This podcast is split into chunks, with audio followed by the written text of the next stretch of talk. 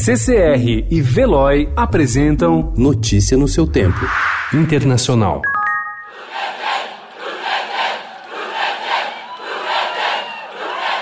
What a night! Because tonight, an improbable hope became an undeniable reality.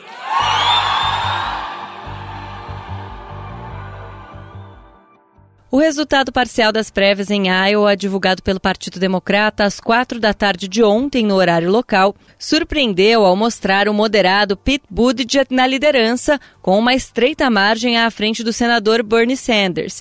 O anúncio preliminar não cessou o caos estabelecido na noite de segunda-feira, quando a legenda admitiu inconsistências no repasse dos resultados e foi incapaz de anunciar o nome do vencedor. O juiz federal Cláudio Bonadio morreu ontem em decorrência de um câncer no cérebro. Ele era uma espécie de Sérgio Moro argentino por comandar uma versão da Operação Lava Jato e por ter levado a ex-presidente Cristina Kirchner ao banco dos réus. Bonadio era conhecido como algoz da ex-presidente por ter impulsionado sete dos dez processos por corrupção que Cristina responde na justiça. Aqueles que criticavam Bonadio dizem que ele havia estabelecido uma espécie de guerra judicial contra Cristina, já seus defensores o tinham como exemplo na luta contra a corrupção e fiel defensor da democracia.